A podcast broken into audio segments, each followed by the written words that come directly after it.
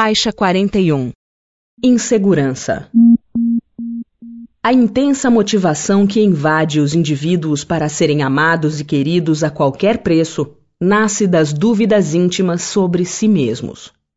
Necessitar de amor, desejar consideração ou procurar segurança são desejos naturais e válidos. Uma certa quantidade de dependência emocional está presente em muitos relacionamentos, incluindo os saudáveis.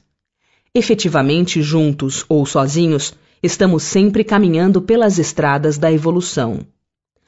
Para avançarmos pela vida de forma harmônica com as pessoas, devemos desenvolver a autoestima, a capacidade de admitir erros, a responsabilidade de assumir nossos atos e, acima de tudo, a aceitação incondicional dos outros.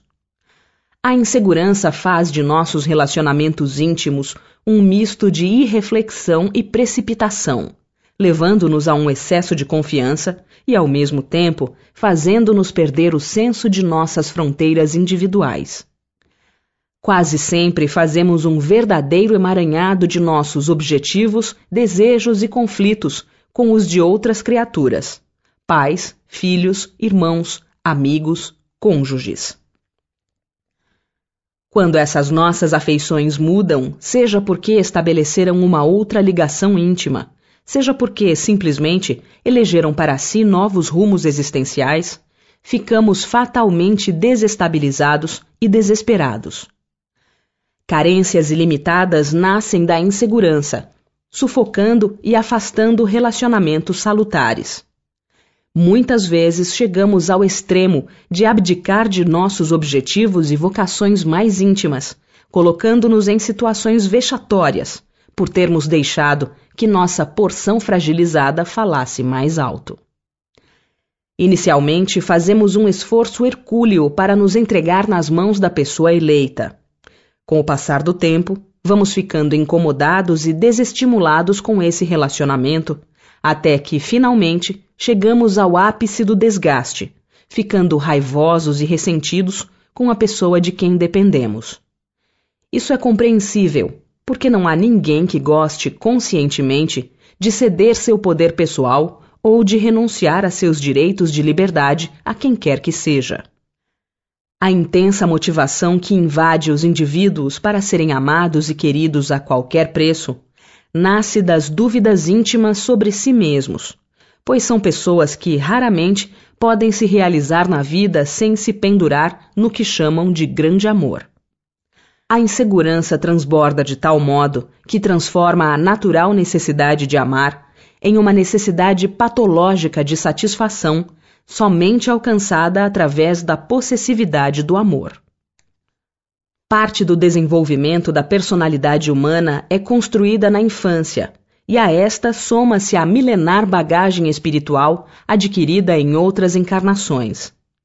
As bases de muitas indecisões diante da vida se devem à educação autoritária dada pelos pais, que escolhem sistematicamente pelos filhos desde roupas, alimentos, esportes, brinquedos, férias, até amigos, profissão e afetos.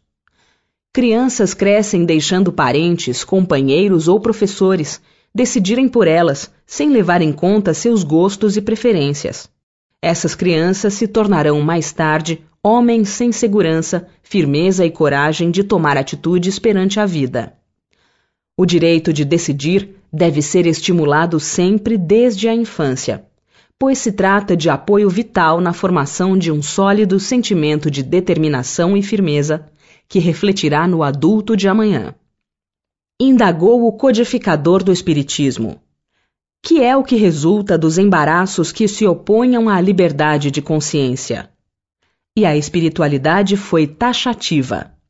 Constranger os homens a procederem em desacordo com o seu modo de pensar, fazê-los hipócritas. Nota de rodapé número 1.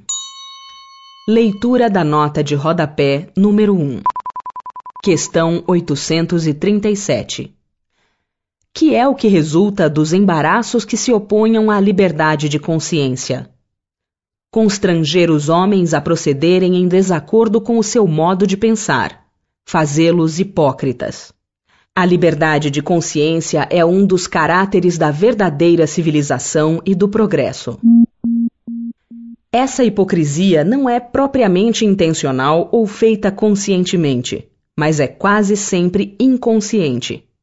Não deixa, porém, de ser um modelo comportamental falso ou fingido da criatura humana, que se conduz de maneira diferente do seu jeito de ser e agir. O constrangimento que se faz à nossa liberdade de consciência prejudica a busca de nós mesmos, a nossa afirmação perante a vida, bem como nos dificulta encontrar a peculiar forma de amar. Em razão disso tudo, indivíduos passam a usar uma máscara de bonzinho, como meio de seduzir, conquistar ou conseguir disfarçar a enorme incerteza que carregam mas, periodicamente, mostram de modo claro sua insatisfação interior. Explodem em raiva inesperada contra aqueles com quem convivem. As relações ficam sensivelmente limitadas, pois nunca se sabe quanto a sua bondade extremada vai suportar uma opinião contrária ou algo que lhes desagrade. Essas estranhas bondades são peculiares das pessoas que não desenvolveram a confiança em suas ideias, intuições e vocações íntimas, e nunca se afirmaram em si mesmas.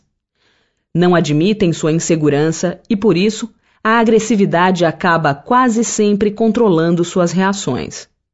Vivem comportamentos irreais e simulados, tentando agradar a todos e fazendo da mentira uma necessidade para viver. Pagam, porém, um preço fisiológico, ou seja, a somatização das raivas e fragilidades que mantém fantasiadas em candura e amabilidade. Um comportamento exagerado de um indivíduo geralmente significa o oposto do que ele demonstra e confessa. Os inseguros vivem numa espécie de heteronomia crônica, quer dizer, não escolhem as leis que regem sua conduta distanciados cada vez mais de uma vida autônoma, submetem-se a princípios e a pessoas diferentes de seu modo de pensar. Usar a nossa própria intimidade para nos guiar, lançar mão de nossas sensações, emoções e sentimentos, é a chave essencial que nos dará segurança.